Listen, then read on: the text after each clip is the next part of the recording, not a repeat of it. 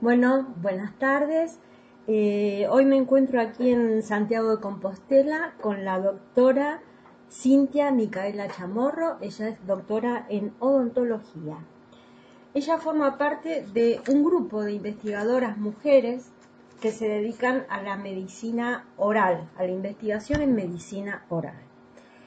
Y nos va a contar qué es lo que este grupo de mujeres investigadoras están preparando a través de una, de una del Ministerio de la Igualdad, eh, que es un ministerio creado por Zapatero, el presidente Zapatero, en 2008. Así que lo mejor es que la escuchemos a Cintia, que es ella la que sabe más de todo esto. Cuéntanos, Cintia, ¿a qué te dedicas y qué es lo que están organizando? Bueno, buenas tardes. Muchas gracias por invitarme hoy aquí para hablar un poco de nuestro trabajo. Bueno, em, nosotros hemos aprovechado una, eh, unas, mm, bueno, unas becas, unos proyectos que lleva a cabo el Ministerio de Igualdad, que es un ministerio eh, que se asegura, eh, bueno, o que hace, intenta este, hacer leyes precisamente para que haya igualdad de oportunidades en cuanto a género.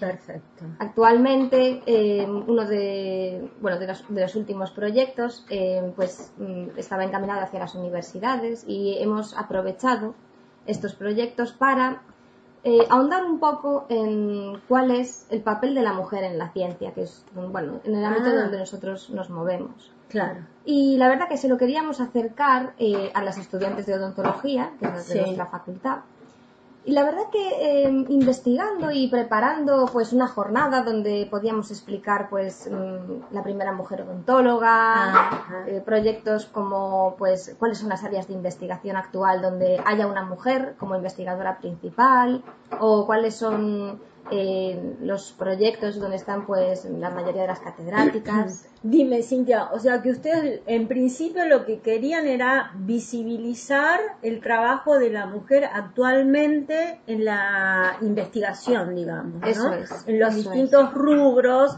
ítems de la investigación. Y entonces... Eso es. Entonces elaboramos una jornada donde fueran diferentes compañeras, diferentes investigadoras, tanto de la Facultad de, Santiago, de, las universidades, de Universidad de Santiago, como de universidades de otras partes de España, para hablar también un poco de su experiencia, ¿no? Y sobre todo de un tema que yo creo que, bueno, que interesa a todos, que es un poco la conciliación familiar. Conciliación familiar. A la vez, este proyecto eh, tenía la intención también de saber cuáles eran, eh, cómo, veían las jóvenes, eh, pues las estudiantes de las diferentes facultades de la Universidad de Santiago, este papel de la mujer en, la ciencia. Entonces nosotros estamos desarrollando una jornada donde se hable pues de esas limitaciones. Por ejemplo, nosotros nos dimos cuenta que nosotras mismas, cuando leíamos un artículo, el apellido de la persona de la que era el artículo, nunca nos la imaginábamos como una mujer. Siempre nos la imaginábamos como un hombre. Ah, ustedes mismas la imaginan como un hombre. Eso es, eso es. Yo, por ejemplo, nunca sentí que por ser mujer en, en la facultad mm, nunca sentí esa discriminación. Sí. Sin embargo, pues estudiando y viendo las estadísticas me he dado cuenta que a lo mejor hemos normalizado un poco. Naturalizado. naturalizado, eso es naturalizado un poco ese aislamiento. No me gusta decir aislamiento, pero realmente es un poco así, ¿no? Estamos como un poco aisladas, no ah, estamos visibilizadas. Ajá. Entonces, nosotros lo que queremos es que las jóvenes sean conscientes, pues, de que realmente las mujeres eh, son investigadoras principales, son catedráticas, son rectoras y en las universidades donde son. Nosotros, por ejemplo, eh, a la hora de ver las estadísticas, nos dimos cuenta que las mujeres tampoco participan en los congresos. Ajá. Entonces, por ejemplo, em, yo... No participan en los congresos. En general no hay ponentes mujeres. Ajá. Yo acabé en el 2010 mi carrera y yo ahora voy a ir a un congreso en septiembre y otro en octubre y el 95% de los ponentes son hombres. ¿Y, ¿Y, tú por qué crees que sucede eso? Bueno, ¿o qué, qué piensan ustedes, qué idea tienen de esto? Si es eh, que tienen alguna, ¿no? Nosotras, por ejemplo, eh, siendo un poco autocríticas, hemos pensado que tenemos un poco el límite también nosotras mismas. Y de hecho, eh, la elaboración de estas jornadas es un poco para animar, ¿no? Para ah. visibilizar y dar eh, esa idea a las jóvenes de que las mujeres también podemos ser ponentes. Como decirle, mira que está el camino, está, lo tenés que tomar, nada más, digamos, Eso ¿no? es, no, no hay una puerta o una barrera. En principio sería esta la idea. Efectivamente, no hay una barrera real. Lo que pasa es que si las chicas que están estudiando, los, los chicos, las chicas que están estudiando ahora la facultad de odontología, pues eh, quisieran formarse o quisieran ir a un congreso, indirectamente ven que son todo hombres. Ajá. Es, una, es un mensaje indirecto, aunque ellas no lo analicen, no lo perciban, Se ve, se, se ve. Lo que se ve es que son hombres haciendo ponencias y en- respecto al número de hombres y mujeres infinitamente menor. Efectivamente. Nosotros en nuestra clase hace 10 años, y esto se ha mantenido en la Facultad de Odontología, éramos de 45, 10 eran hombres. Y sigue siendo así, las mujeres siguen siendo mayoría en la O facultad. sea, 35 eran mayoría. Son mayoría. Somos mayoría, tanto en la Facultad de Odontología como en la de Medicina. Sin embargo, la mayoría de los ponentes son hombres. La mayoría de los Ah. titulares, de los profesores, son hombres.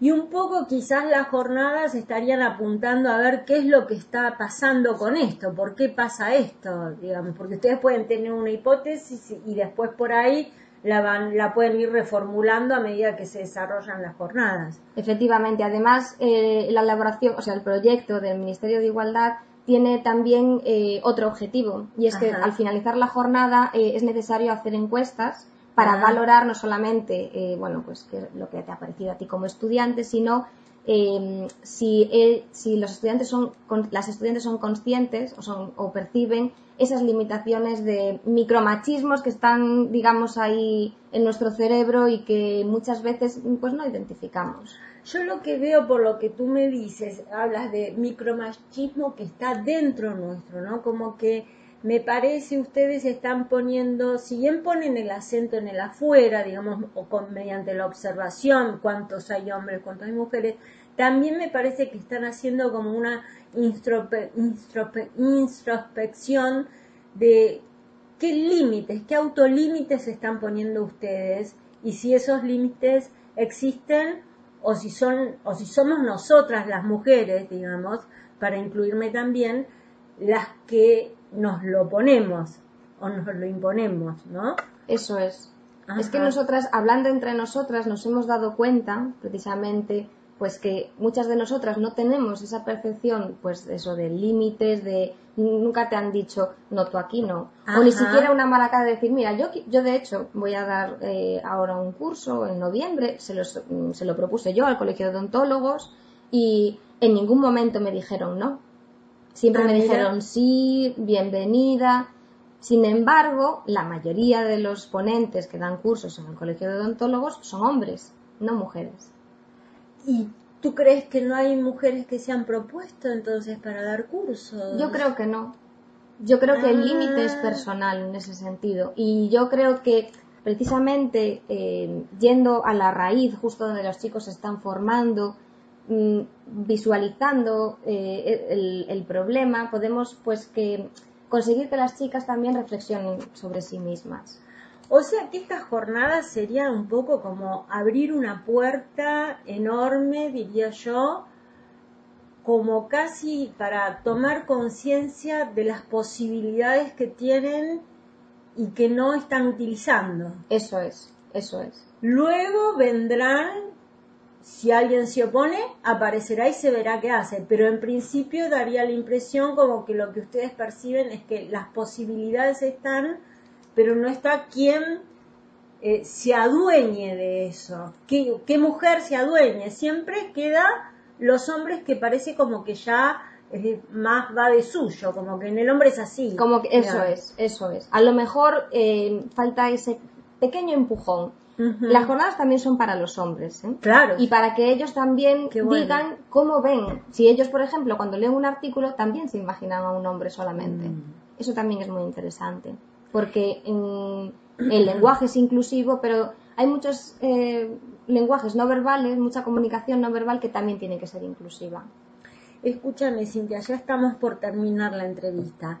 Dime, ¿tú tienes ya la fecha de las jornadas y más o menos este, qué facultades este, formarán parte de ellas? Por el momento eh, tenemos pensado odontología, Sí. medicina, eh, farmacia y química. Perfecto.